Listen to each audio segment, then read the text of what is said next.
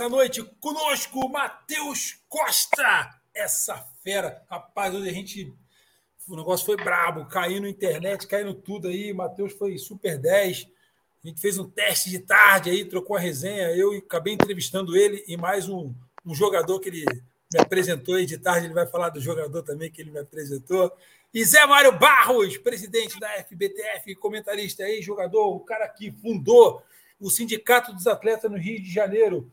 Eu não vou falar que ele é dinossauro, não, senão ele, ele pode achar que eu estou chamando ele de velho, mas olha, eu vou te falar uma coisa, Zé Mário. Você, acho que o Zé jogou. Eu sou idoso. Contra... Ô Zé, você jogou contra o Pelé? Hein? Você jogou contra o Pelé? Uma partida só. Flamengo e, Flamengo e, e Santos. Joguei 20 minutos só. Ele Joguei contra o Garrincha naquela... também. Ele Garrincha já... eu joguei ele já no Olaria. Tá. Já estava encerrando a carreira, né? É, o, caras, o, né? o, Garrincha já. Eu, o Pelé, eu, se eu não me engano, ou ele tinha voltado, ou ele tinha voltado do, do, do, do Cosmos, ou ele foi pro Cosmos depois, não me lembro bem. Ah, então ele foi lá faturar. Deixa eu já dar boa noite para o Matheus Costa. Matheus, cara, muito obrigado mesmo, de coração. Depois eu volto para você, Zé. O Zé tá com o netinho dele lá, tenho certeza. O netinho foi não, não. foi levando um negócio minha esposa, aí, né? Minha esposa tá chegando com a comida. Vem aqui, amigo, vem aqui. Agora que chegou meu amiguinho aqui. Chegou meu amiguinho. beleza, beleza, beleza. Matheus também, né? Matheus tem um Matheus, boa noite. Tudo bem, Matheus?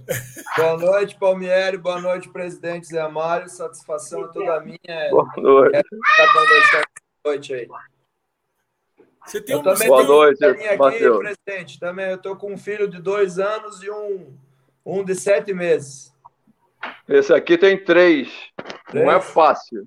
No é. outro dia, eu, tava, eu já falei para o Palmieri, eu estava na live aqui, ele apareceu nu lá atrás, em cima do sofá. Eu saio daí, rapaz, e ele nu lá atrás do sofá, rapaz. Pode um negócio desse? É melhor é. que um gol, pô. Melhor que um gol, isso aí, pô. Ah, pô, Neto, Neto não tem igual. É, melhor que filho. Mas melhor você filho. tem, você tem dois, é, é um casal ou são dois meninos? Dois meninos, dois meninos. Mas estão. Agora já eles dormem cedo, mas já reviraram, eles reviram a casa inteira, daí vão dormir. Qual é a, é. qual é a idade deles, Matheus? O mais velho está com dois anos e quatro meses, o mais novo com oito meses. E o nome deles? Mais velho é Henry, o mais novo é Luca. Legal. Faça e a sua esposa. Dois meninos, faça é, é, dois, dois raios dentro de casa, hein? mas já, assim, quando começar a dar pique, ele vai ver. Vai ser uma correria, rapaz. É isso aí, é isso aí. E a sua, a sua esposa, como chama? Manuela. Manuela vai. Olha, que Deus dê saúde para vocês aí, pra vocês, e saúde para os meninos, né? Para correr muito atrás é, mas deles. Mas é isso. Aí. Quando eu, eu falo para todo mundo aqui, não, mas eu estou satisfeito que ele faz bagunça, que ele faz tudo, é sinal que é. tem saúde. É, é verdade, é verdade. É, pode tá crer. bom. Pode e as esposas também, porque ó, a nossa rotina, né, presidente Palmieri, viajando direto, jogo fora, em casa é. tem que concentrar, então elas são guerreiras para ficar tomando conta de tudo isso. Inclusive, Zé, Antes da gente entrar na história do, do Matheus, eu, quando liguei para o Matheus, falei assim: Matheus, cara, é o seguinte, faz uma forcinha aí, porque eu, eu sei que vocês. O Matheus tinha acabado de se desligar do último clube, ele vai falar do clube lá que ele estava, né? E aí eu falei: pô, se eu não pegar você agora, vai ficar difícil, porque vocês estão sempre arrumando o clube, cada hora vocês estão num lugar. Pô, faz um esforcinho. O Matheus, quando o treinador sai do clube, ele vai para casa. De repente, ele vai para casa, ele vai se esconder em algum lugar, fica um período fora. E quase que o Matheus escapa da gente aí, porque por pouco ele não acerta com o clube. E eu queria saber do Matheus o seguinte: meu caro Matheus, é, o seu último clube, você, você estava como o treinador mais longevo, né? É, eu, eu, li uma matéria sobre isso, e aí você ficou um período, um período é, sem conquistar resultado positivo. E essa pergunta eu sempre queria ter a oportunidade de fazer para vocês. Bom, qual era o clube que você estava? O que, que aconteceu é, para que os resultados não viessem, porque as pessoas não sabem o que acontece dentro do clube. Né? Eles, é, o pessoal está do lado de fora, a gente tem debatido muito isso aqui. O Caia Cunha teve aqui, Matheus, no último é, programa. Foi maravilhoso. O Zé, Zé gostou muito. Eu também. O Ademir Fonseca. Todos são muito bons, né? Mas quando vocês conseguem colocar para fora o que vocês sentem, assim, é legal porque o pessoal que está em casa entende a dificuldade ou as dificuldades que vocês têm para fazer o que vocês fazem. Então, explica para a gente e aí, o programa, o programa é, é. para eles. Se eles não falarem, a gente fica falando muito. A gente não quer, a gente quer que vocês falem. Perfeito, perfeito. Então, presidente Palmieri, eu primeiro falando sobre a minha chegada no Operário, né? Eu cheguei uhum. na metade da Série B da temporada passada. Então, estava encerrando o primeiro turno. Obviamente, devido ao resultado, é, acabaram liberando o treinador que aqui estava e me chamaram e eu aceitei vir ter essa oportunidade no Operário de Ponta Grossa. A gente acaba tendo a segunda melhor campanha do segundo turno da Série B, daí da temporada passada. Isso fez com que a diretoria quisesse a minha permanência, a minha renovação. Quando inicia essa temporada atual, a gente tem a melhor campanha da fase classificatória do nosso estadual. Então, o Operário se classificou com o melhor ataque, com a melhor defesa, em primeiro lugar, vencendo as três equipes da capital. Nunca o Operário tinha tido esse feito vencer Paraná, Curitiba e Atlético em um estadual. Nós conseguimos. É, e iniciamos muito bem a Série B, brigando sempre pelo G4 ou, se não, no G4. Né? Considerada a Série B mais difícil de todos os tempos, em virtude das equipes que estão nessa temporada. Né? Uma competição extremamente dificílima e fortíssima. É, e durante a Série B, a gente acabou tendo perdas é, que custaram muito caro para nós, para o nosso desempenho.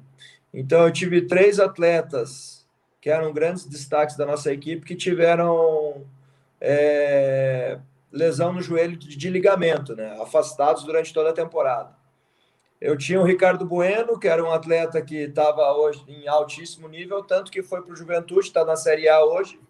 E, se eu não me engano, em sete partidas ele tem cinco gols. Então já mostra a diferença que ele estava fazendo na Série B no Operário e continua fazendo hoje na Série A, né, pelo Juventude.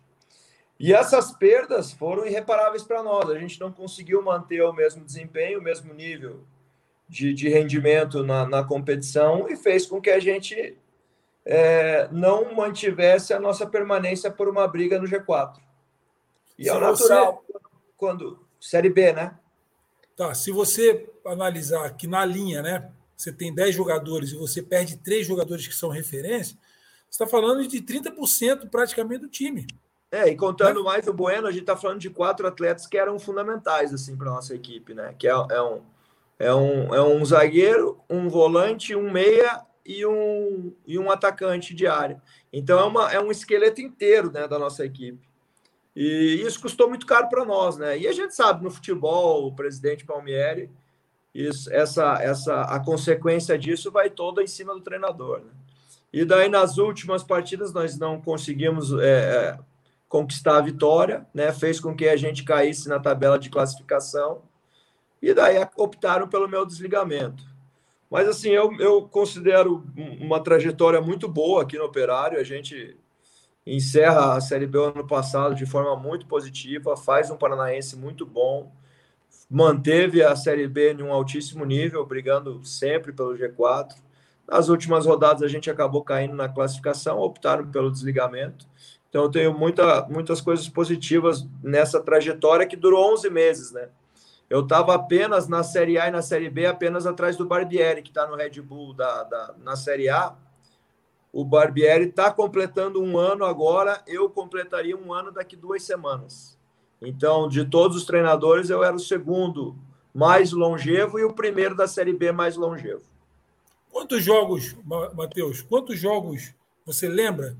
É, eu acho que eu cheguei a ler que foram sete jogos, não sei, se eu estiver errado, você me corrija. Né? Eu li a matéria que é uma competição dificílima, tudo muito equilibrado, é, é clássico todo o jogo. Não é?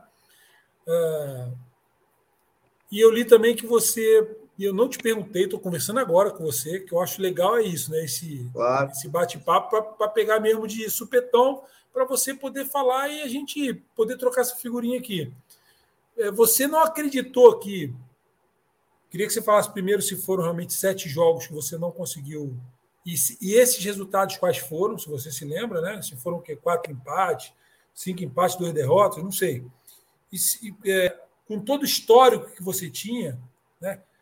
Se você perde quatro atletas, que praticamente é quase a metade de um time, né? metade de um time, numa competição dificílima, que você não consegue repor essas peças é, no mesmo nível dentro do seu elenco, e mais difícil ainda você trazer, porque às vezes não pode mais trazer, ou você não consegue achar, dependendo do período da competição. Né? Porque está todo mundo colocado, ou porque você não acha no mercado. E aí a gente tem que atribuir isso aí aos dirigentes, que pô, os caras precisam enxergar, peraí, ele perdeu quase metade do time, é, a gente não tem essas peças de reposição no mesmo nível no elenco, a gente sabe que isso é muito comum. Hoje a gente conta no dedo os times no Brasil que tem elenco, né? Que você sai Chico, entra Francisco e mantém o mesmo nível, não tem. Esse, esse é o grande, a grande dificuldade. E, e se você foi pego de surpresa, você acreditou eu estou te perguntando, Matheus, você acreditou que com tudo que você construiu, era a hora de você sair? Ou você acha que você deveria ter ficado mais um pouco? Palmieri, quando eu tive, por incrível que pareça, as coisas do, do futebol, aproximadamente duas semanas atrás, eu tive uma reunião com a diretoria sobre a minha renovação e sobre planejamento para 2022. É, e essa reunião iniciou a gente falando basicamente sobre o elenco que nós estávamos em mãos, quem a gente queria renovar e já iniciar uma conversa de renovação de contrato, quem a gente queria não permanecer, então atletas que a gente não tinha interesse na continuidade para a próxima temporada, e alguns atletas que a gente já estava analisando para tentar contratar, para a gente já iniciar uma conversa atletas que estavam se destacando na Série B em outras equipes. E no final dessa reunião, é, eu falei sobre, sobre a minha situação é, e eles falaram, Matheus, você enquanto a possibilidade de você sair é somente se você entrar na zona de rebaixamento. E a gente não entrou. Então, a gente sabe, Palmeiras, nós tivemos sete jogos sem vencer. Foram três empates e quatro derrotas, né? Não em sequências, né?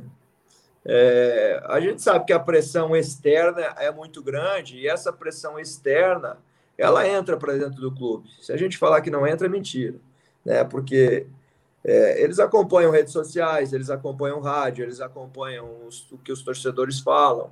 Então, esse ambiente externo entra dentro do clube, por mais que você tente blindar essa situação. E acabou entrando. É, eu, no, no, meu último jogo, a gente jogava contra o, o Vila Nova em Goiânia e foi passado para mim. Ah, se, se não ganhar esse jogo, a gente vai ter que ter a mudança. É, e óbvio, daí você já começa a perceber. Então, é uma situação que você tem um resultado, tudo que você conquistou em 11 meses, toda a reunião, a reunião que nós tivemos há duas semanas atrás, foi tudo por água abaixo, assim, entendeu? Então, eu fui preparado para a última partida, mas eu sempre costumo falar que no Brasil o resultado é, é, é, é a única coisa que importa, né? Não importa o teu trabalho, o resultado vem sempre antes do trabalho, por mais que você mostre toda a tua capacidade, teu trabalho, e por mais todo o histórico de 11 meses que você conquistou, eu saí hoje do operário próximo a 54% de aproveitamento nesses 11 meses. 54% de aproveitamento é campanha de acesso. Né? Infelizmente, nos últimos sete jogos, despencou esse aproveitamento esse percentual. É, mas mesmo assim, no geral, em 11 meses foi 54% de aproveitamento. E eu digo, a gente, você até citou os grandes clubes da, da, do Brasil. No momento, vamos falar talvez da maior potência hoje do, do, do Brasil, o Flamengo. No momento que o Flamengo vendeu o Gerson e o Arrascaeta, o Gabigol, esses atletas foram para a seleção, o Flamengo também deixou de ter resultado e a gente está falando de um, de um elenco que dispensa comentários.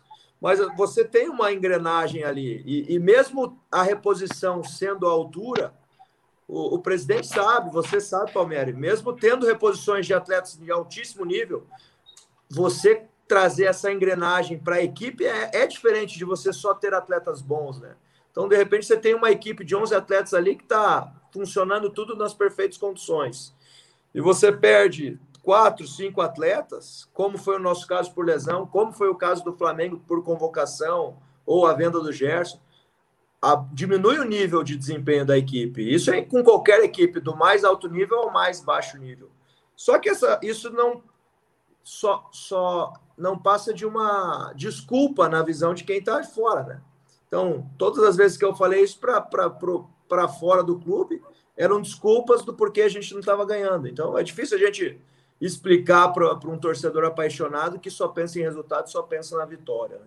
Então, basicamente foi isso. Mas eu, é muito importante você dormir bem, com a consciência tranquila, sabendo que fez o seu melhor. E, e eu fui muito feliz aqui, independentemente da, da minha saída nesse momento, eu vejo que a gente teve uma trajetória muito bonita. O Operário, a gente conseguiu consolidar o Operário na Série B como uma equipe que postulante a brigar pelo G4. E isso já é um motivo de orgulho para mim por todo esse, esse momento que nós tivemos aqui. Ô Zé, o Matheus é um exemplo claro daquela pesquisa que foi feita na Alemanha. Você vê, eles falam ali que aquela pesquisa, Matheus, foi, foi feita em 16 anos seguidos do Campeonato Brasileiro. Está no nosso canal no YouTube, né? É, quem quiser pode ir lá no falatreinador.com.br, vai cair no nosso canal. É só clicar lá no link é, A Culpa pela Derrota. Está lá o vídeo.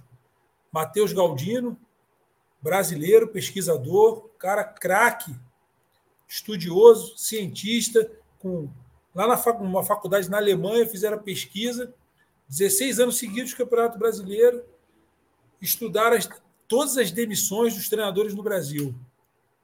O que, que eles descobriram? Então, olha só, eles não adivinharam, ah, vou adivinhar. Não, não. Eles pegaram todas as demissões, somaram, diminuíram, multiplicaram. O que, que eles descobriram? Com quatro derrotas, o treinador no Brasil é demitido. Ponto. Isso é fato.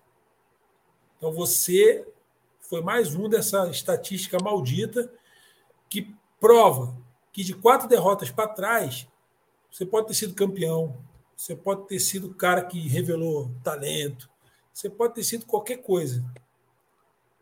E aí isso tudo vai ser esquecido. Quer dizer, fica difícil, Zé.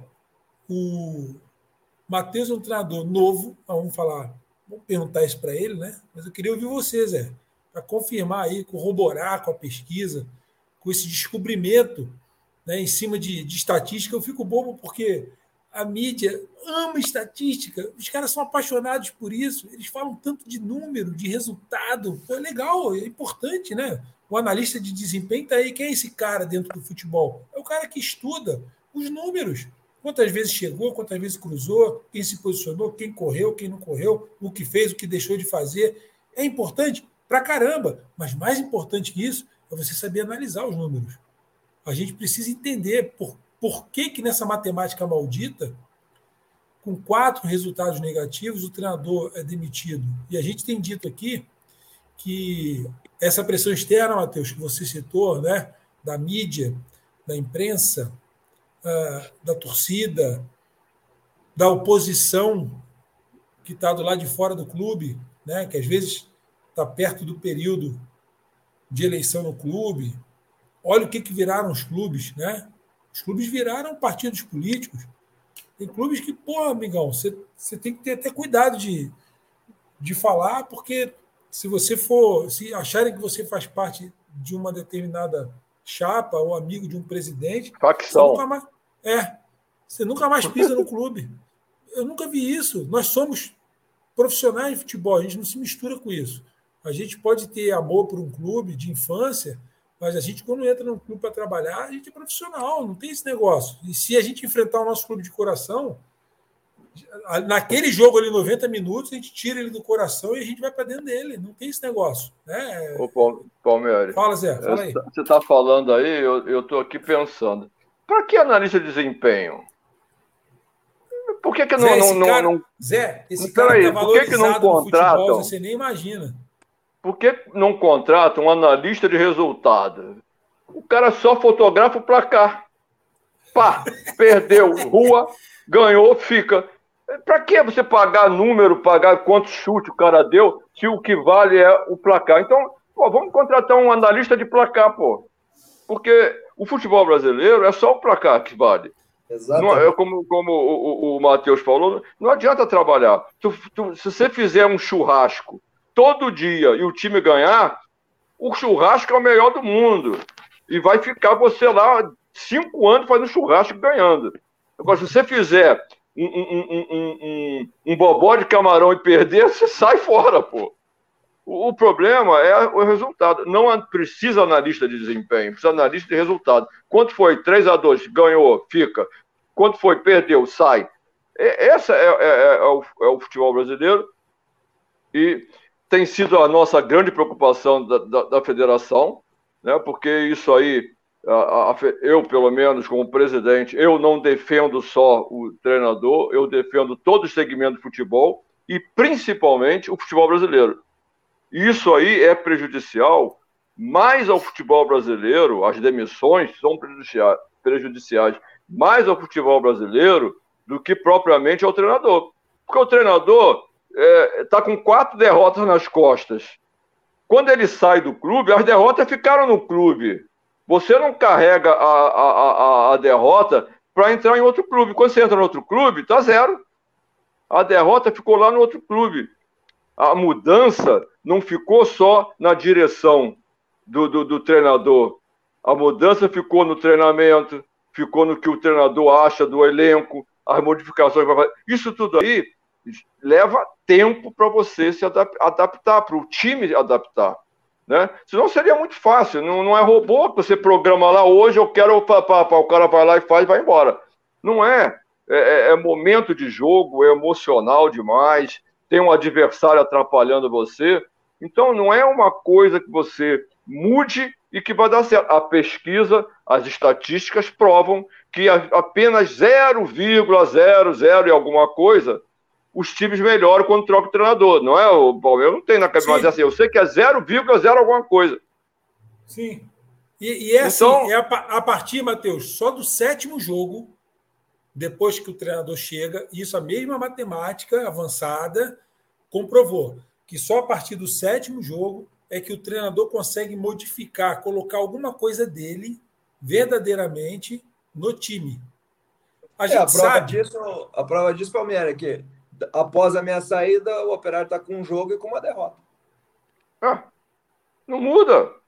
Não muda. A pesquisa não foi feita ali na esquina, não. Foi numa das maiores universidades de esportivas do mundo, que é a, é, é a, a Faculdade de Colônia, na Alemanha. Ela Exatamente. é tida como uma, uma das maiores do mundo, não é de futebol, não. Esportiva, de qualquer esporte.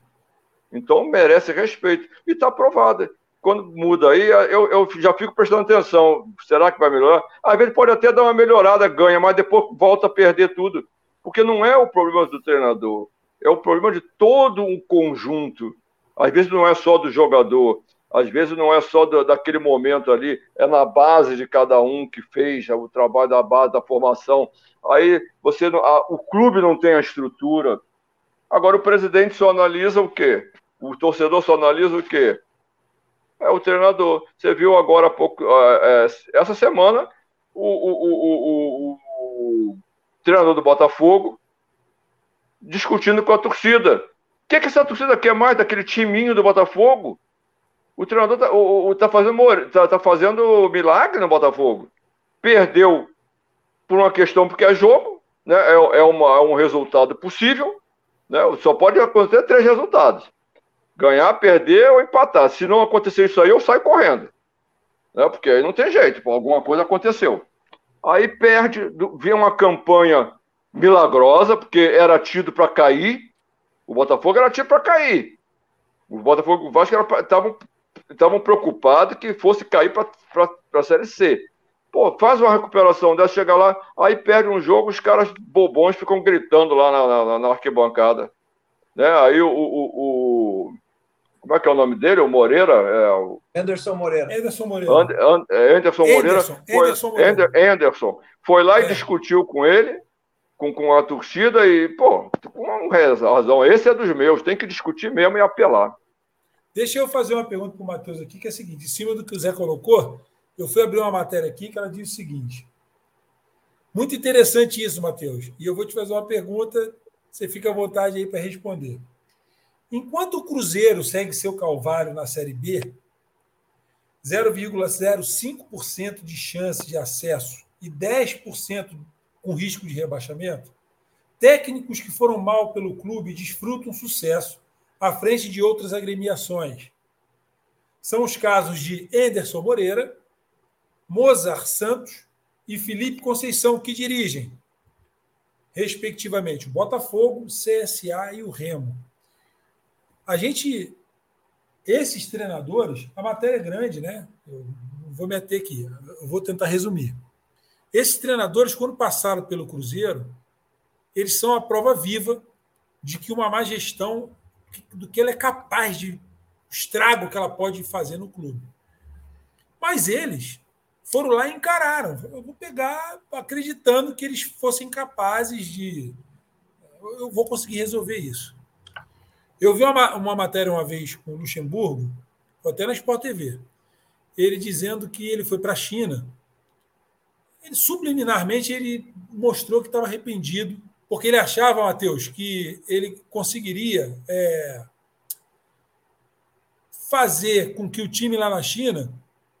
Matheus deve ter recebido uma ligação aí. Está ouvindo a gente, Matheus?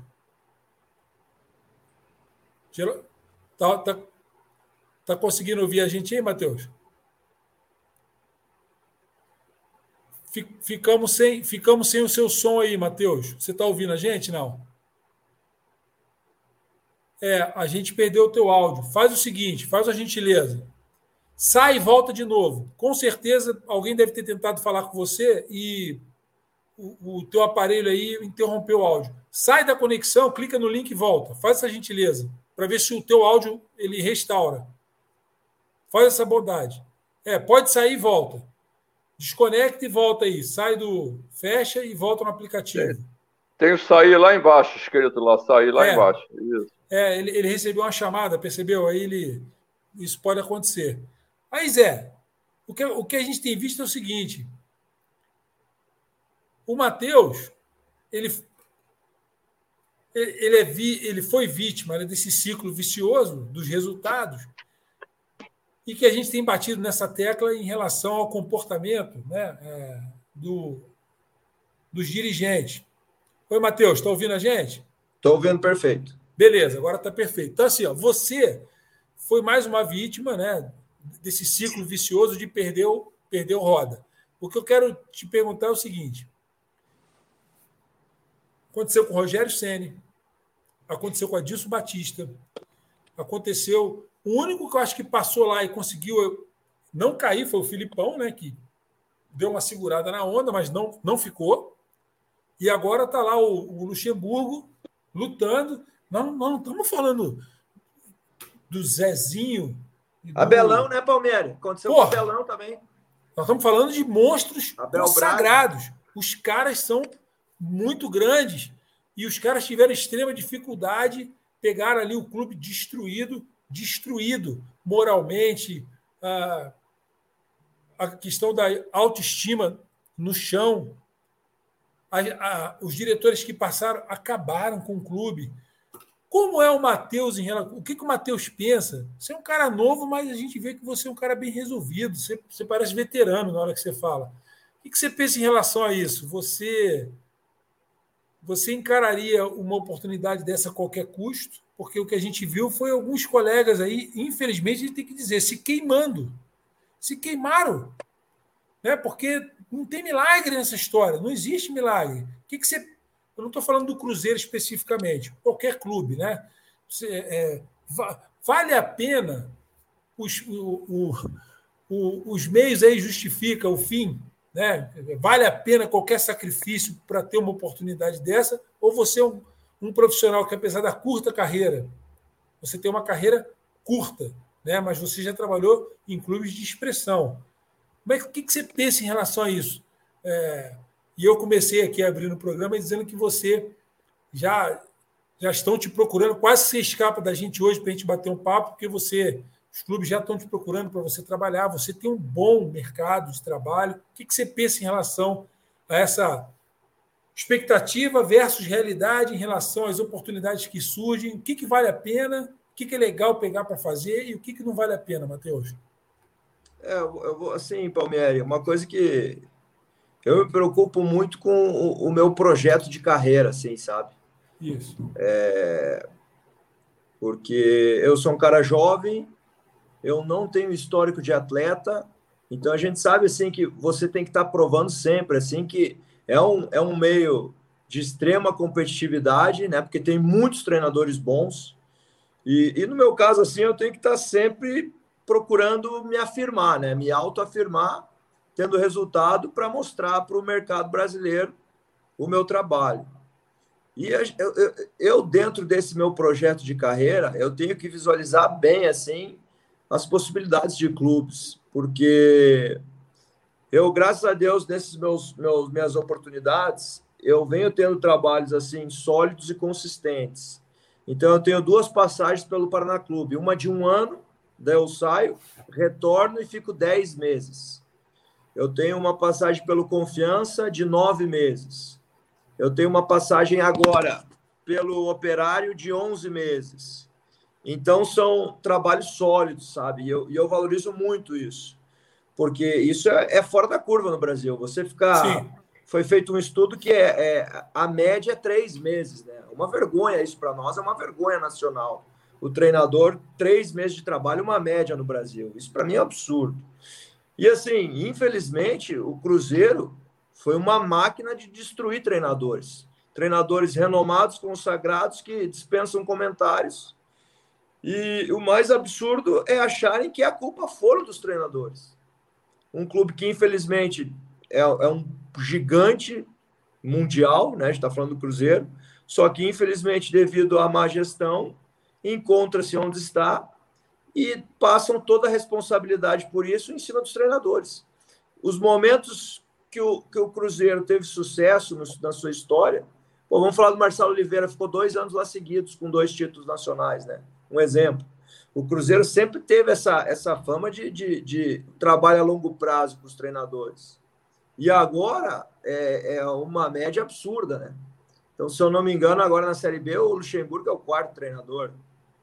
Então, e, e, e, e a, a, nossa indignação é achar que a culpa do Cruzeiro está assim, é, é, os treinadores, entendeu? Os resultados não vêm por causa dos treinadores. Já passaram excelentes treinadores. Tanto é que esses treinadores, quando tiveram oportunidades em outros clubes, com todo respeito aos outros clubes, mas de menor expressão comparado a, a um Cruzeiro, eles estão tendo muito sucesso. Então, isso é, isso é uma, uma situação. Eu, hoje, Palmeiras, assim, eu valorizo muito os clubes que me procuram, eu procuro valorizar o histórico dos treinadores que passaram por lá. Então, eu tive uma oportunidade, ainda quando eu estava no operário. Financeiramente, era uma situação muito vantajosa para mim, porque eles vieram querendo me tirar do operário. Só que o histórico desse clube é a cada dois, três meses trocar de treinador. Então, como é que eu, num trabalho sólido, na época eu estava aproximadamente oito meses no operário, como é que eu vou trocar uma certeza de um trabalho já de oito meses por um clube que tem uma média de a cada dois, três meses trocar de treinador, mesmo financeiramente sendo muito melhor. Então, isso é uma coisa que eu me preocupo muito com a minha carreira, porque por melhor que você seja como treinador, em um nível de Série B que é muito equilibrada, não tem uma equipe nível altíssima e nem uma equipe muito fraca. É uma competição muito nivelada que são detalhes que vai resumir se você diferença. vai perder, empatar ou ganhar. É pequenos detalhes. Série B é muito nivelada. E você vai perder. Se é uma competição muito nivelada, você vai perder. Você vai ter, de repente, sequência, dois, três jogos sem ganhar. Vai acontecer isso. Então você tem que acreditar muito no processo e no histórico do clube. Eu procuro visualizar isso. Talvez, Palmeiras, do fundo do meu coração, o Cruzeiro seja uma exceção pela grandeza, né? Quem que não quer ir para o Cruzeiro, ainda mais um treinador como eu, que espera uma oportunidade dessa, assim. Então, é difícil você se colocar numa situação assim, o Cruzeiro te quer e você pensar nisso, né? O Cruzeiro. Mas eu procuro muito, eu, eu, eu tenho uma preocupação muito grande com o meu projeto de carreira, para onde eu vou, Será que é o caminho certo? É, qual que é o histórico desse clube com os treinadores? Se o resultado não vem, a culpa é do treinador. Qual que é o? Então eu, eu me preocupo muito com isso e pelo meu histórico recente, eu, eu, eu, eu tenho tido muita felicidade em ter trabalhos a longo prazo e eu espero continuar nesse caminho. Matheus, deixa eu fazer uma pergunta para você. Qual a sua Não, licença CBF, por favor? Eu termino a Pro agora em dezembro, presidente. Eu, era para eu ter Bom. terminado o ano passado, em virtude da pandemia, jogaram para essa para dezembro agora. Tá. Tá. Bom, eu vou fazer uma pergunta aqui que eu ainda nunca fiz a ninguém, não, nenhum treinador. Mas eu acho que é legal a gente, a gente começar a pensar nisso aí. Como você escolhe a, a, a tática que você vai usar no, teu time que você está trabalhando, a estratégia? Como é que você escolhe? Sim, eu, eu, eu acho que a gente precisa, é, nesse programa, começar a falar disso aí. Não é expor o treinador, não, porque eu acho que tudo, tudo é certo, depende do momento que você usa e do que você tem. Então eu queria assim saber do que que, que você acha, é, Palmeiras. Essa pergunta é pertinente, Palmeiras. Se não fosse aviso, só assim, não, não é pertinente. Sim, senhor, perfeito, então, presidente, perfeito. E, na verdade, é uma das minhas grandes paixões falar sobre isso, né, presidente? Porque às é, vezes acho que é legal, coletivas, você vai para as coletivas e é sempre a mesmice, né? Por que, que você hum. tirou fulano? Por que, que você botou ciclano? Por que... Então, isso fala-se muito pouco sobre isso, né, presidente? Nós uhum. tínhamos que, que, fomentar mais essa ideia, assim. Nós, treinadores, precisamos falar mais sobre isso aí, né? A gente Sem não dúvida. fala, ninguém fala. Ninguém fala, fala-se muito é. pouco, muito pouco. Vamos começar por você, então. Eu acho Perfeito. que é a primeira vez que alguém pergunta isso aqui no, no programa, né, Palmeiras? Acho eu. Perfeito. Eu, eu, assim, presidente, eu. Primeiro, respondendo a sua pergunta, eu acho que a maneira de a gente jogar vai depender muito das, da característica do teu elenco, né? Eu, eu como treinador, eu procuro, obviamente, conhecer o meu elenco, me adaptar ao meu elenco para ver, dentro das possibilidades que eu tenho, qual a melhor forma de se jogar.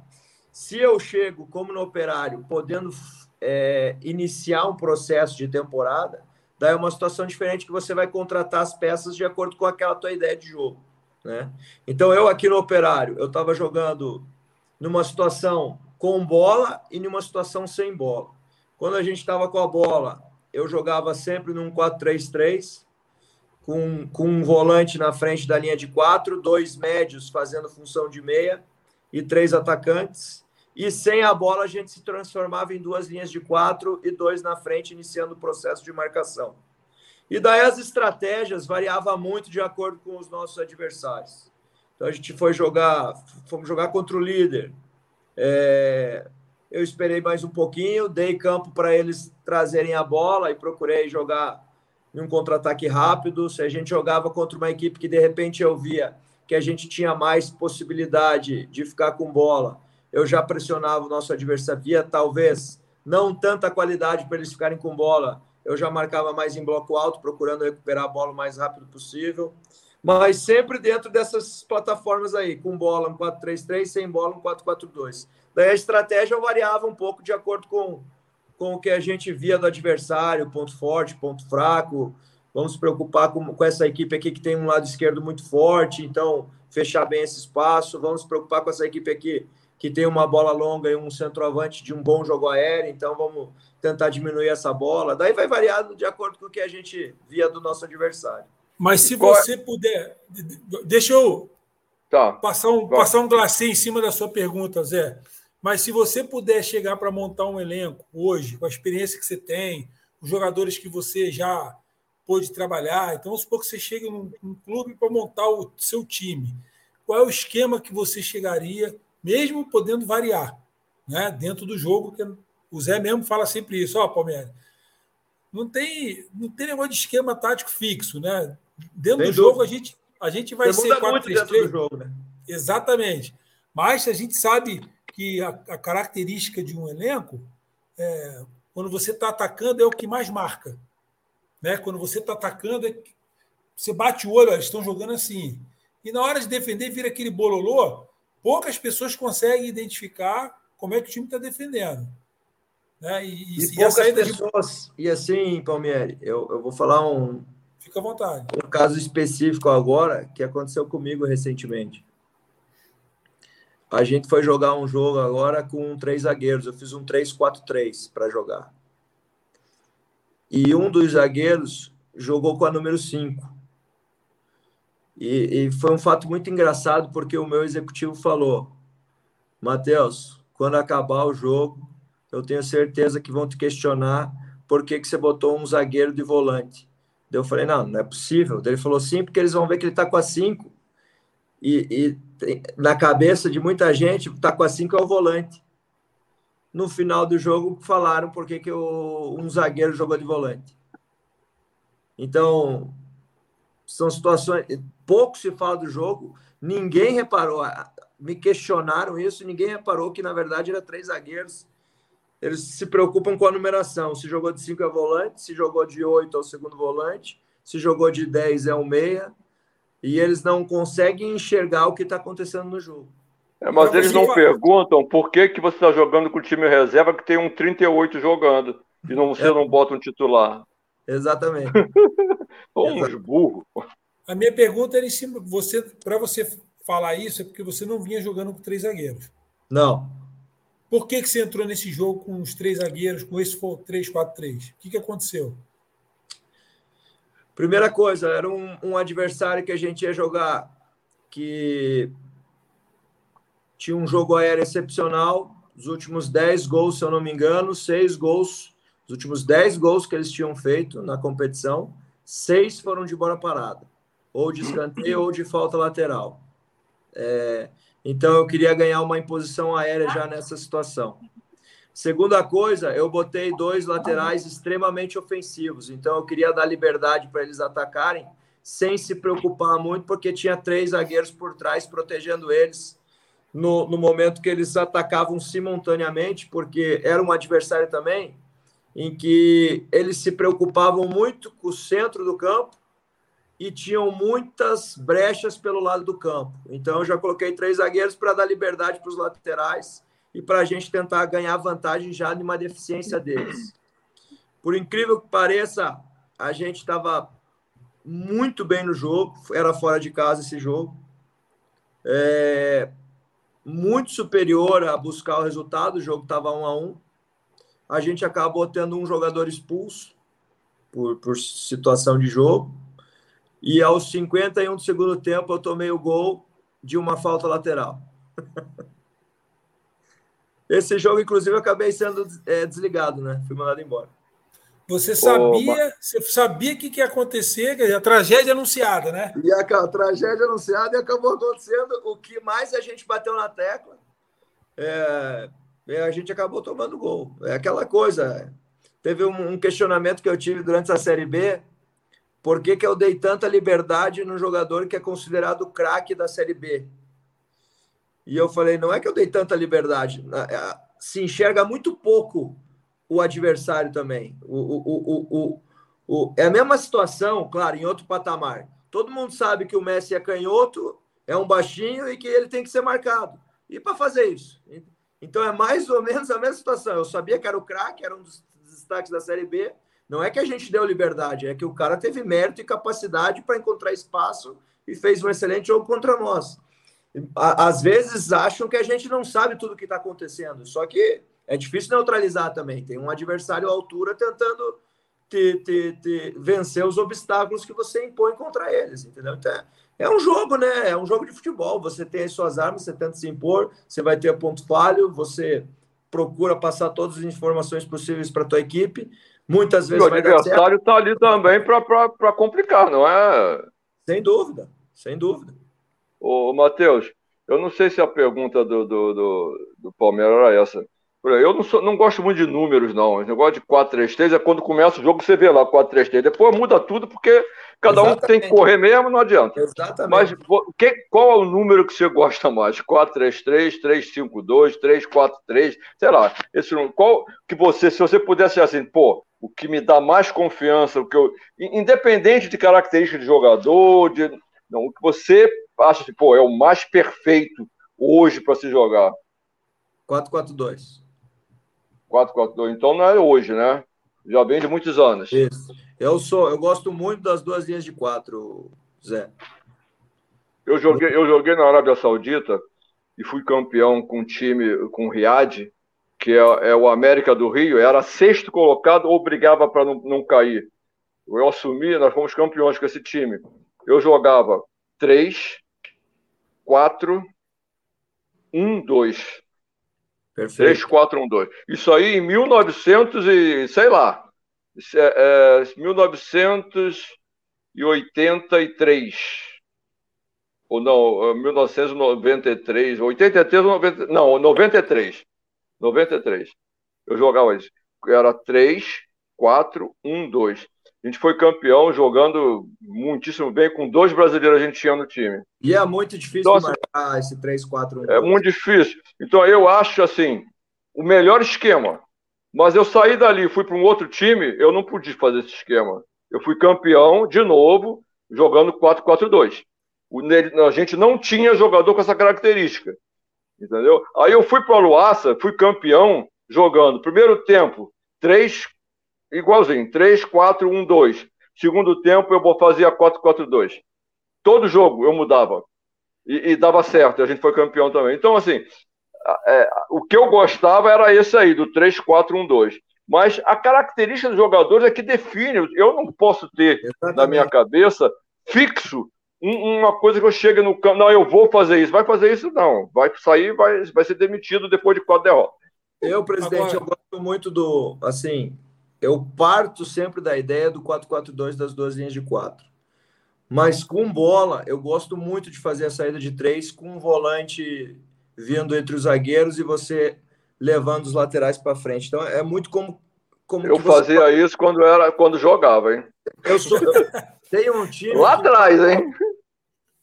tem um time que me marcou muito, assim, que infelizmente não foi campeão, até porque tinha atletas superiores ao, ao, a essa equipe, e uma outra equipe acabou sendo campeão. Em 2016, eu era auxiliar do Leverkusen no Fluminense, e eu disputei o Brasileirão pelo Fluminense, aquela Série A. E tem uma equipe que me marcou muito aquela, aquela Série A, que era o Santos do Dorival Júnior. Eu fiquei apaixonado. Não foi campeão, acho que ficou em terceiro ou foi vice, não lembro agora.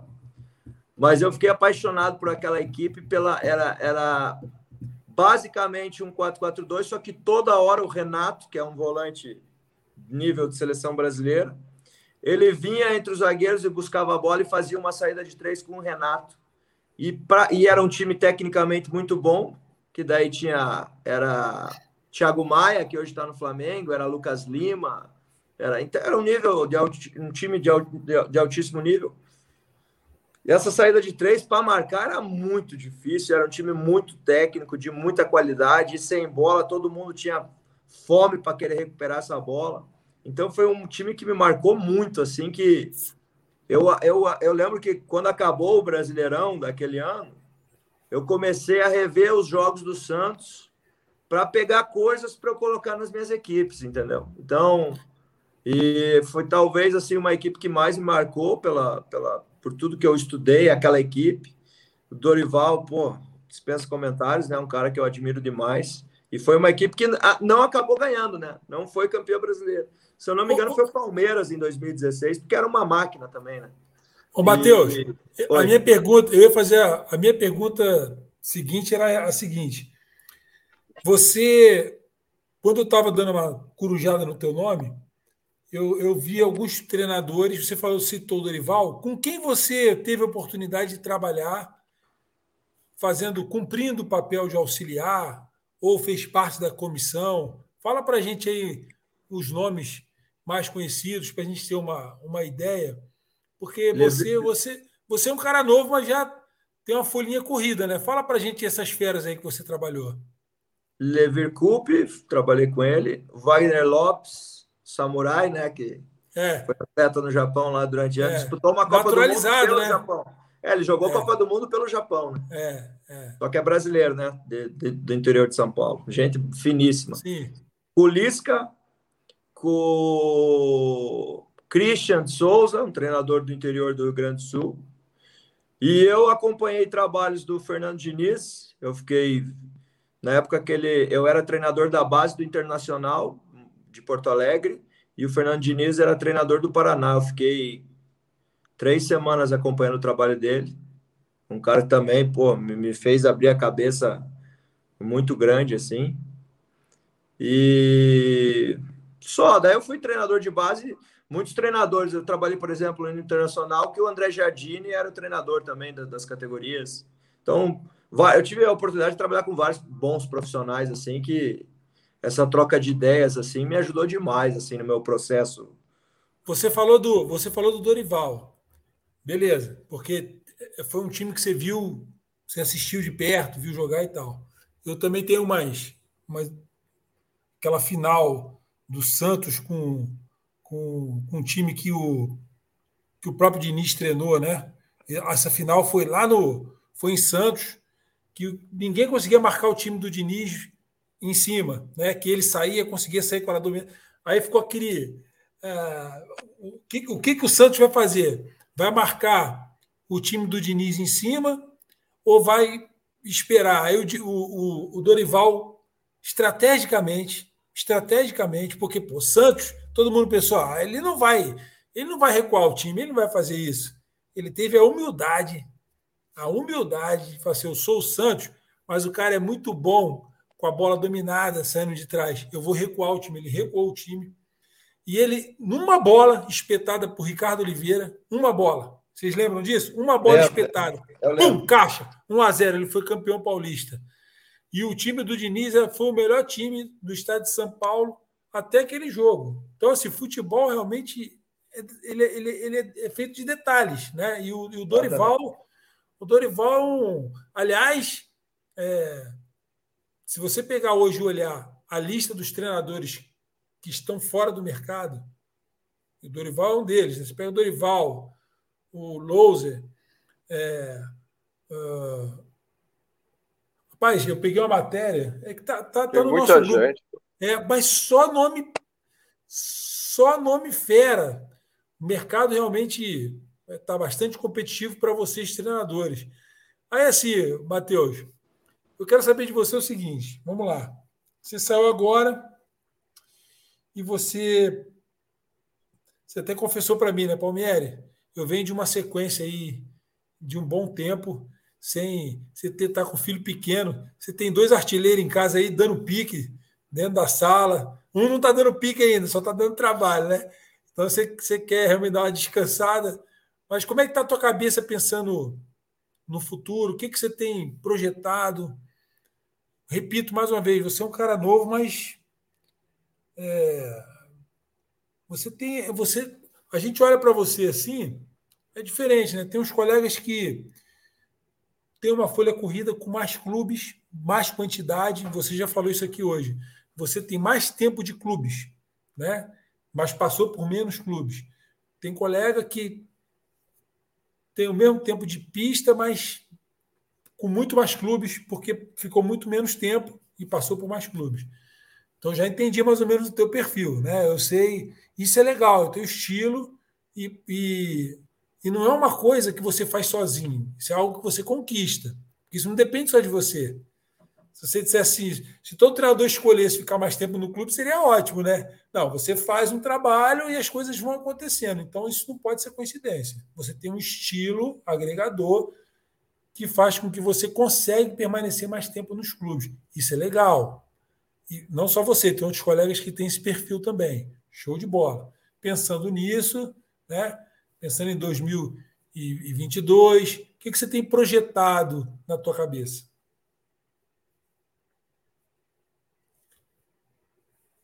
Matheus, seu, seu áudio. Vocês estão. Zé, está me ouvindo? Eu estou. Tá, eu acho que o áudio do Matheus está. É, não, deve ter entrado alguém aí de novo, Matheus, né? É, sai e volta. Esse é o, é o. Quando entra alguém na linha, o, o aparelho celular hoje é algo que ele está mais moderno, Zé.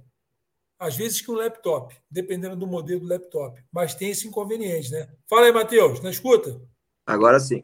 Legal. Conseguiu Agora entender, sim. Consegui entender minha pergunta, Matheus? Perfeitamente, perfeitamente. Palmeiras, é. eu, eu objetivo realmente um. um é, é, no Brasil tem essa palavra que todo mundo dá risada, né? Que é o projeto, né? Mas o que, que eu procuro visualizar? O que, que eu procuro visualizar? O, o histórico do clube, como eu já disse. E assim, tem que ter uma conexão. Para mim, isso hoje está sendo fundamental. E é um cargo é, recente no futebol, mas que você tem que ter uma conexão com esse cargo para as coisas fluírem, que é o executivo. Então, primeiro, eu, tenho que ter uma conversa com o executivo, porque hoje é um cara que, que talvez esteja abaixo do presidente e tem autonomia para mudanças, enfim. E tem que ter essa conexão, porque o executivo tem a sua função também, junto com o treinador de contratar, de ideia de jogo, de e você tem que ter essa conexão com ele, senão começa a ter conflitos, e se gerar conflitos numa situação dessa, quem vai levar pior vai ser o treinador. E, e o histórico do clube, entendeu? Como eu já disse, se de repente é um clube que, que você vê que tem uma média de quatro treinadores por temporada, você sabe que você vai ter que fazer um trabalho perfeito. E às vezes o clube não dá as condições para esse trabalho ser perfeito, né? Então eu procuro buscar muito isso, é... sabendo que você está no Brasil, que o risco é iminente, né? O, o risco existe. Matheus, você, só um você... parênteses, desculpa, parênteses, você trabalha com a gente? Você tem um agente fixo ou você trabalha com vários, assim, não, tem um agente hoje que é o Lincoln, o Lincoln que jogou na, muito tempo na Alemanha, na Turquia, ah. jogou no Flamengo até. E até uma coisa curiosa que eu acabei conversando com ele essa semana. O Lincoln jogou nove anos na Alemanha. Ele teve três treinadores na Alemanha em nove anos. Isso no Brasil é impossível. Não. Falei, Lincoln, mas como é que é? Você era é campeão verdade. sempre? Ele falou, Matheus, nunca fui. É, era times médio da tabela, mas lá não tem essa mentalidade que se você perder, a culpa é do treinador. Interessante, interessante. Teve uma equipe que eu briguei a temporada inteira para cair e renovaram o contrato com esse treinador porque viram que o trabalho dele era bom, independentemente de cair ou não. Antes de acabar o campeonato, já tinham renovado para a temporada seguinte porque viram o trabalho dele é bom. Então, cair ou não cair não vai depender somente dele. É o, a estrutura, é o clube, é a, a marca, é o status, é o momento, é o elenco, é o dinheiro. É... São multifatores que a gente sabe. Essa análise, Matheus, do, do clube, que você citou três vezes aqui na nossa conversa já, é você que faz, é o Lincoln que faz, são vocês dois que fazem. É, a gente ah, sim, muito... Palmieri, a, a, a, voz final é sempre a minha, né? Eu que decido, obviamente. Mas o, o Lincoln me ajuda muito a tomar decisão. Eu vou dizer, eu tenho talvez uma única marca negativa que eu tenha na, no, no, na minha história, que é uma frustração hoje minha, foi a minha saída do Paysandu. Eu estava no Confiança, eu fiquei lá nove meses no Confiança, acabei sendo desligado. É, tive uma passagem muito vitoriosa no Confiança também. A gente foi campeão estadual invicto. Fomos, tivemos a melhor campanha da história da Copa do Nordeste pelo Confiança, chegando numa semifinal. Confiança nunca tinha chego, se classificando em primeiro do nosso grupo, nunca tinha se classificado em primeiro. E daí, no, durante a Série B, mais uma vez, né, a gente ficou sempre no meio da tabela, acabaram optando pela troca. E logo que eu saio do Confiança, eu fui demitido às 10 da manhã, meio-dia, o Paysandu me ligou. E o Paysandu é um clube que sempre me chamou muita atenção pela massa, pela é uma coisa surreal lá aquele clube, assim, uma, uma potência, uma, uma multidão assim envolvendo, né? É, porém, 20, eu fiquei 26 dias no Paysandu e eu recebi uma proposta do Operário e eu acabei optando pela minha saída para vir para o operário. Então, isso é uma coisa que me dói um pouco assim. Não, nada.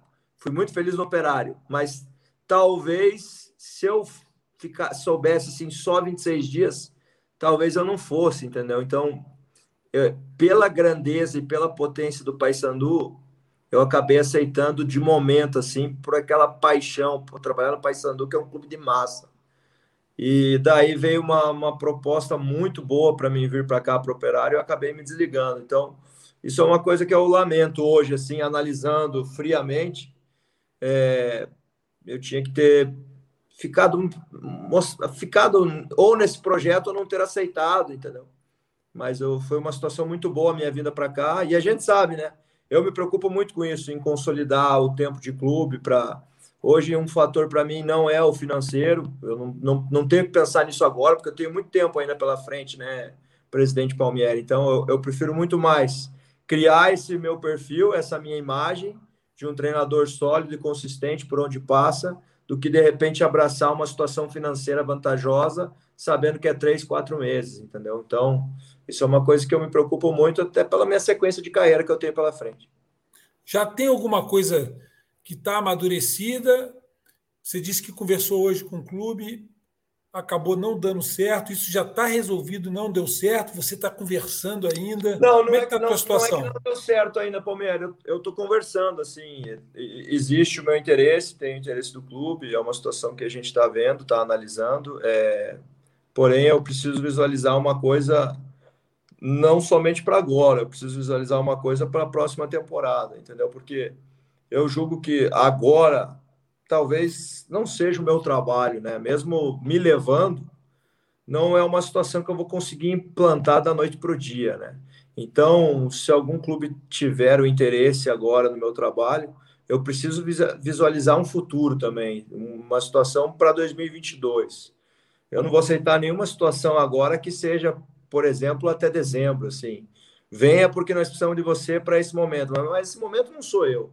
Talvez eu vá lá apagar incêndio e daí quando as coisas começarem a ficar boas é uma nova temporada e eu preciso visualizar, enxergar essa nova temporada eh, eh, dando continuidade, entendeu? Então essa é uma situação que, que eu estou analisando, que a gente está conversando, não tem nada certo ainda.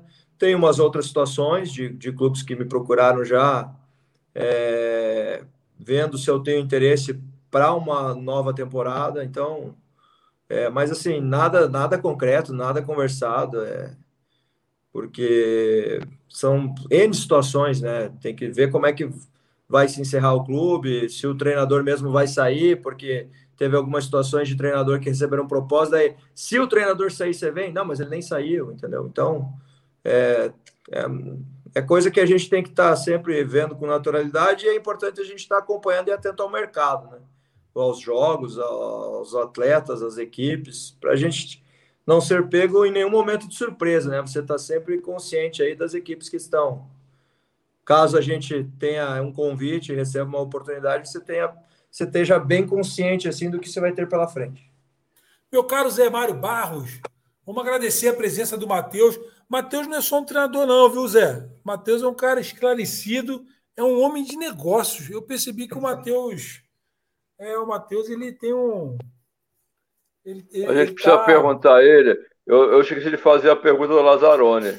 Né? Fala aí. Da, da comissão técnica dele. Ele, ele, ele, leva a comissão técnica, leva alguém com ele? Como é que é a, a Quem está com você, Matheus?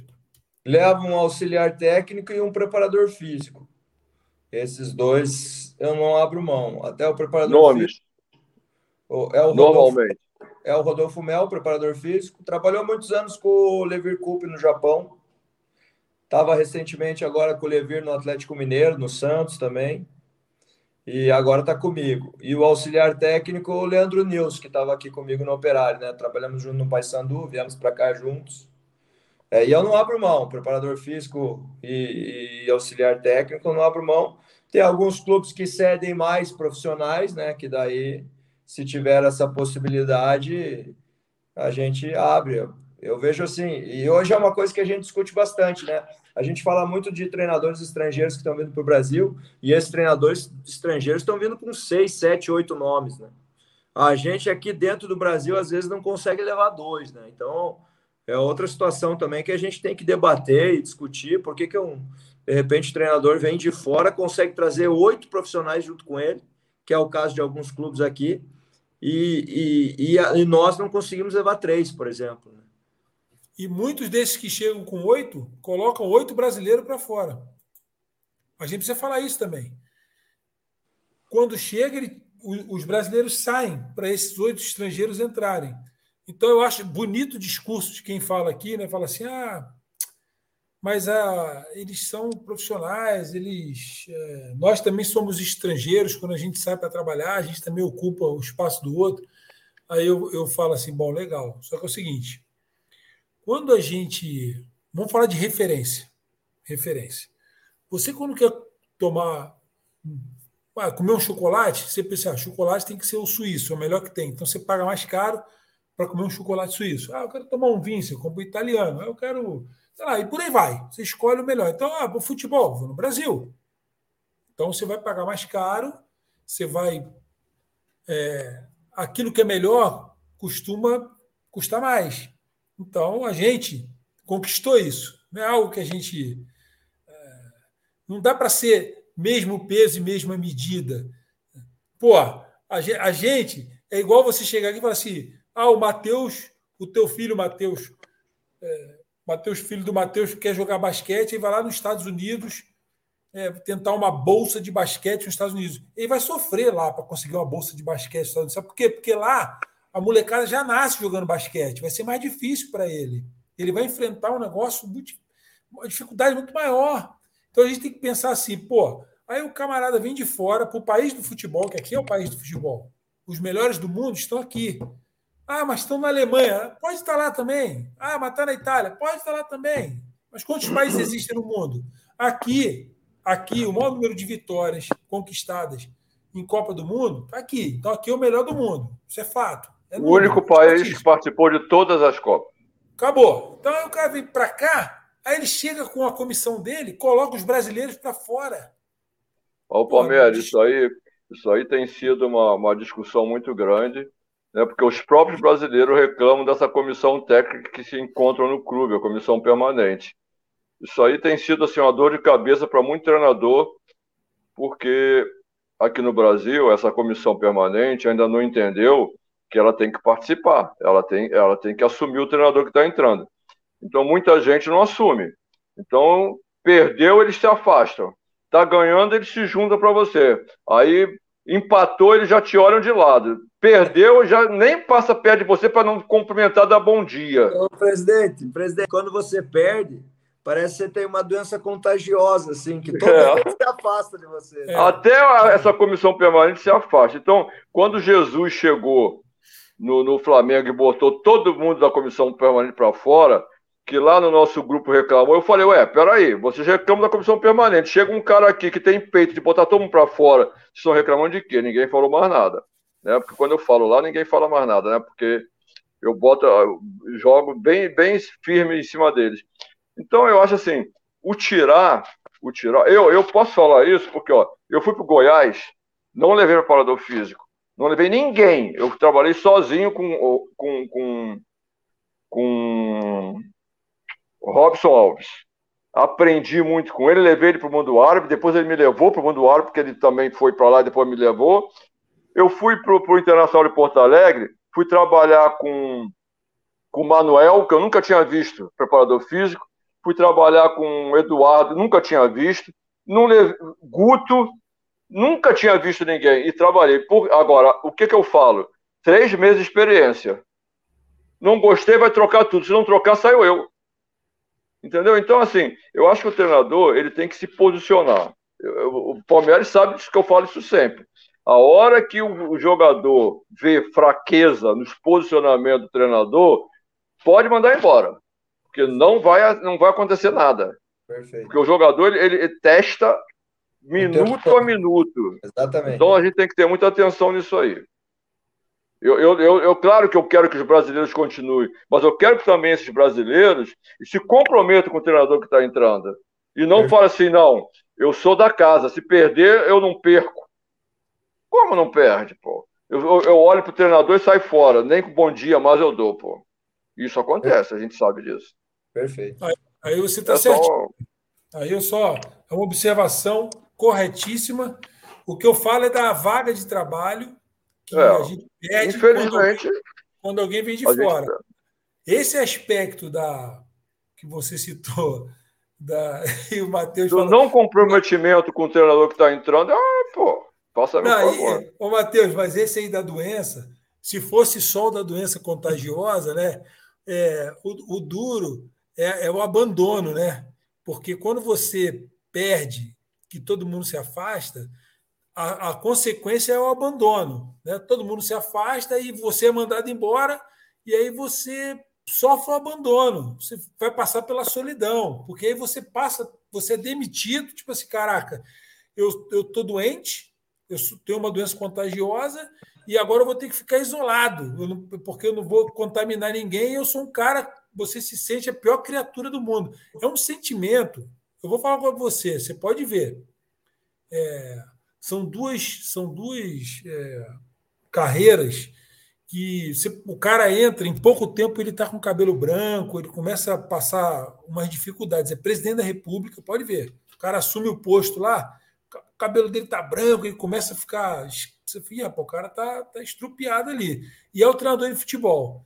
Se ele não se cuidar, meu amigo, se ele não der uma de partir para o metrosexual mesmo, ah, eu vou me cuidar aqui, cuidar do dente, vou começar a correr, começar a cuidar Exatamente. do cabelo. Daqui a pouco o cara começa Saúde a ficar largado. É, ele se destrói. Aí você vê, ó. Aí começa a dar pau no coração, o cara começa a dar, dar tilt na cabeça, o cara cai. Vocês têm que se cuidar, guerreiro, porque por isso que eu falei, Highlander, se o cara não tiver com a espada na mão e disposto para ir para a guerra, Exatamente. vem um maluco lá e corta a cabeça de vocês, vocês ficam aí pelo caminho. Tem que Exatamente. se cuidar. Vocês têm hum. esposa, têm filho, vocês têm aí a, o mundo de vocês, não é só o campo de futebol. Né? Eu fico vendo, só para fechar aqui a fala, Zé, eu fico vendo o seguinte: muitos colegas nossos que jogaram bola, é, 30 anos depois, eles ficam ali no Facebook, eu tava, ficam botando vídeo de quando eles fizeram um gol, ou de quando eles isso ou aquilo, fica assim, gente, passou o tempo, sabe? Passou. Não vai voltar mais. Uma coisa é eu ver uma foto do Zé, caraca, Zé, que foto maneira aqui, Zé. Ó, pô, esse lance aqui seu, às vezes, às vezes nem o Zé tem aquela foto, o Zé com, ou com o Pelé, ou com o Garrincha, o Zé, pô, que foto legal, é verdade e tal. Isso é diferente. Agora, eu ficar alimentando isso, esse saudosismo dentro de mim, migão, não volta mais, acabou. Isso, esse, um saudosismo que gente faz mal para gente. A gente tem que viver a realidade, o dia a dia. Futebol é cruel pra caramba. O cara tem que ter um estômago. Poucas pessoas conseguem sobreviver nesse meio. Não é só porque comercialmente ele é muito difícil, é porque poucas pessoas têm estômago para viver nesse meio. Eu respeito muito vocês, viu, Matheus? Porque eu sei que a vida de vocês não é fácil. Dito isso, eu quero agradecer muito a tua presença. Vou passar a palavra para o nosso presidente Zé Mário para agradecer a tua presença aqui, desejar sucesso, que você, dentro do teu tempo, né, daquilo que você acredita e aposta, o empresário, é, a gente precisa falar com cuidado, a gente fala empresário, os caras já pensam que é treinador que contrata, manda embora. O empresário por causa da, da, visão que você tem, né? Você é um cara que tem uma visão diferente. O empresário, o treinador Matheus Costa, meu caro Zé Mário Barros, é, que teve a gentileza né, de vir aqui, nos ceder o tempo dele. O nosso muito obrigado. Fica à vontade aí, Zé, para agradecer o Matheus e desejar sucesso a ele aí no futuro. Matheus, muito obrigado aí pela participação. Foi legal para caramba também. Eu acho que vocês têm que estar mais presentes com a gente aqui, falar mesmo, mostrar, porque não é que vai arranjar emprego com isso aqui. Já arranjou, já, já teve, já teve. Mas não é o caso. É mostrar o que o treinador brasileiro é importante, mostrar o, o que o treinador brasileiro sabe. Nós, nós somos muito bons treinadores. Eu, eu digo isso porque trabalhei lá fora contra vários treinadores europeus de nome, vários treinadores, ex-jogadores e tudo ninguém chega perto da gente pela criatividade, pela, pela visão, pela, pela, pela paciência que tem de trabalhar com quem precisa. Então, é, é, espero que você tenha bastante sorte, que você continue na, na sua caminhada. Né? É, é espero também que as crianças te deem bastante trabalho aí, quebrem tudo, porque é sinal de, é sinal de saúde. Eu, tô, eu, pelo menos, eu estou botando isso na minha cabeça para aturar o teto aqui, né? Que é saúde, então deixa quebrar, deixa fazer tudo. Exatamente. Espero que o seu filho faça isso tudo também. E agradeço bastante. Espero que o pessoal que vai assistir, que assistiu, que vai assistir depois, porque vai ser colocado lá no nosso canal, possa tirar proveito de alguma coisa, aquilo que for bom para ele, que é o momento, né? Como eu falo, não tem nada certo, nem nada errado tudo é bom desde que seja aproveitado na hora certa. Muito obrigado. Eu que Obrigado, Palmeiras. Presidente, Zé, Zé para mim, assim, sem dúvida nenhuma, falo do fundo do meu coração. Você é uma referência para mim. Fico muito feliz de estar tendo essa oportunidade de a gente estar conversando. É, te agradeço muito. E sem dúvida alguma, o, Palmeiras até falou uma situação bacana, assim. O treinador, aqui no Brasil, a gente tem que estar mentalmente muito preparado e forte, né? Para tudo isso que a gente sabe que vai acontecer. É, tudo isso que a gente tem pela frente, essa caminhada aí, você sempre tem que estar mentalmente muito forte e muito bem preparado para tudo que vai acontecer. Mas, graças a Deus, eu, eu, sou muito feliz na minha profissão, amo o que faço.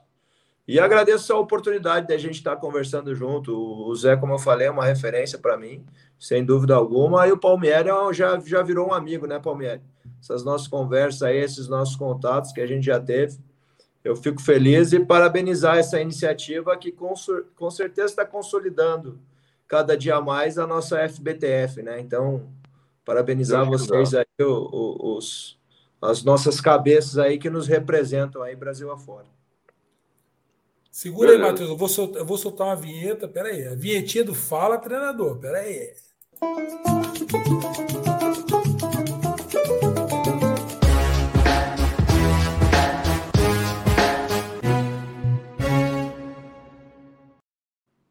Porque aqui quem fala é o treinador, meu amigo. O treinador tem que falar. Ficou muito tempo calado, deixando os outros falar, né? Deixando os outros falarem.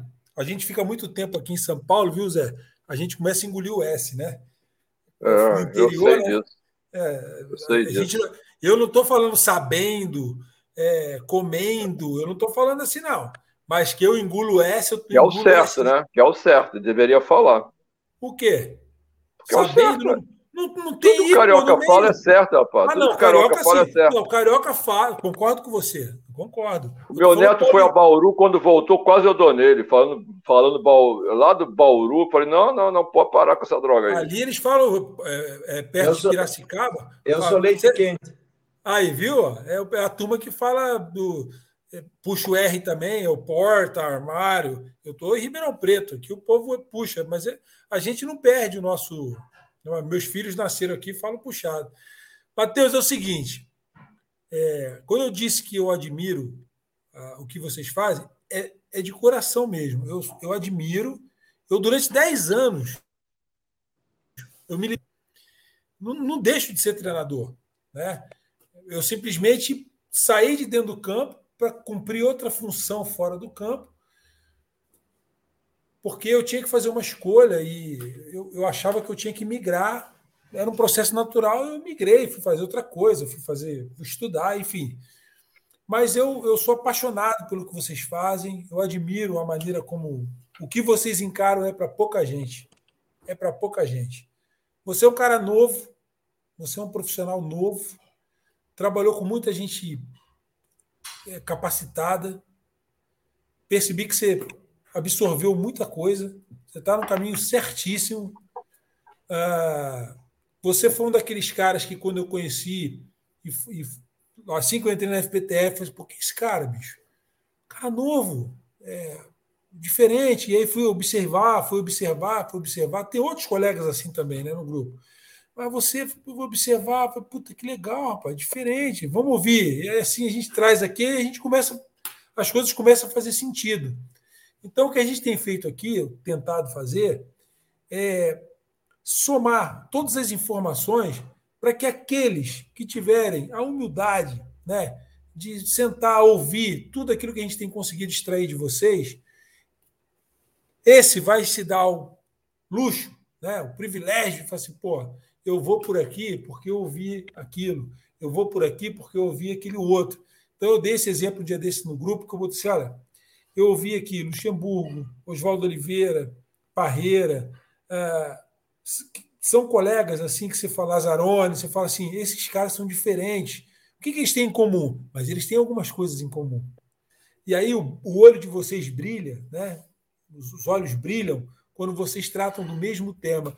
E alguns, alguns profissionais são diferentes. Você é um deles. São os caras diferentes, que a gente sabe que a hora que a, que a ponte aparecer, né? como apareceu para o Zé, e o Zé foi e enveredou pela vida dele, construiu a carreira dele, vocês vão fazer isso também. Então, amigão, que Deus te abençoe, te proteja, que você tenha muito sucesso, que você aproveite todas as oportunidades e que o bem mais precioso que nós temos é esse aí, a família, né? É esse que você tem aí, o carinho que a gente. Eu tive o prazer de ver de tarde você dando seu carinho para seu filho aí, eu acho que isso é o mais importante. E eu sei que quando você está na beira do campo, você está lutando por eles, né? Você está lutando por eles. Então, a gente está aqui torcendo duas vezes mais pelo resultado e para você ser bem sucedido, para continuar é, contribuindo aí com, com todo o amor e carinho que se dedica à sua família. E para fechar, eu queria te perguntar o seguinte: o que, que o clube que vai ou que foi te contratar pode esperar de você? Se eu sou um executivo e for contratar você, o que, que eu posso esperar do Matheus treinador? Para a gente fechar aqui a nossa cota de perguntas. Perfeito, Palmieri. Que eu vou viver intensamente o presente. Palmieri, eu nunca visualizei, se você me perguntasse há 10 anos atrás, aonde eu ia estar daqui a 10 anos hoje. Eu sou um cara que sempre procuro viver intensamente o presente e, e, e, e deixo nas mãos de Deus a consequência disso.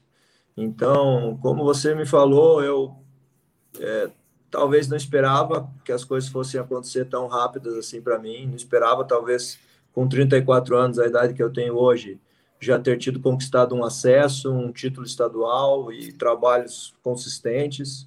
É, o que eu procuro fazer é viver intensamente o presente. Então, como você viu hoje, agora estava com meu filho e procuro aproveitar isso o máximo possível, porque a nossa profissão nem sempre nos dá esse direito.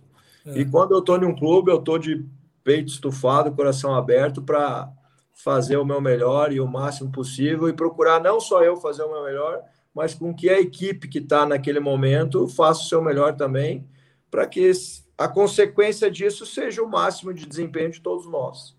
Então, eu sou um cara que vivo muito forte o presente, procuro fazer sempre o melhor naquele momento para que a consequência disso sejam coisas positivas e nos faça a gente crescer cada dia mais.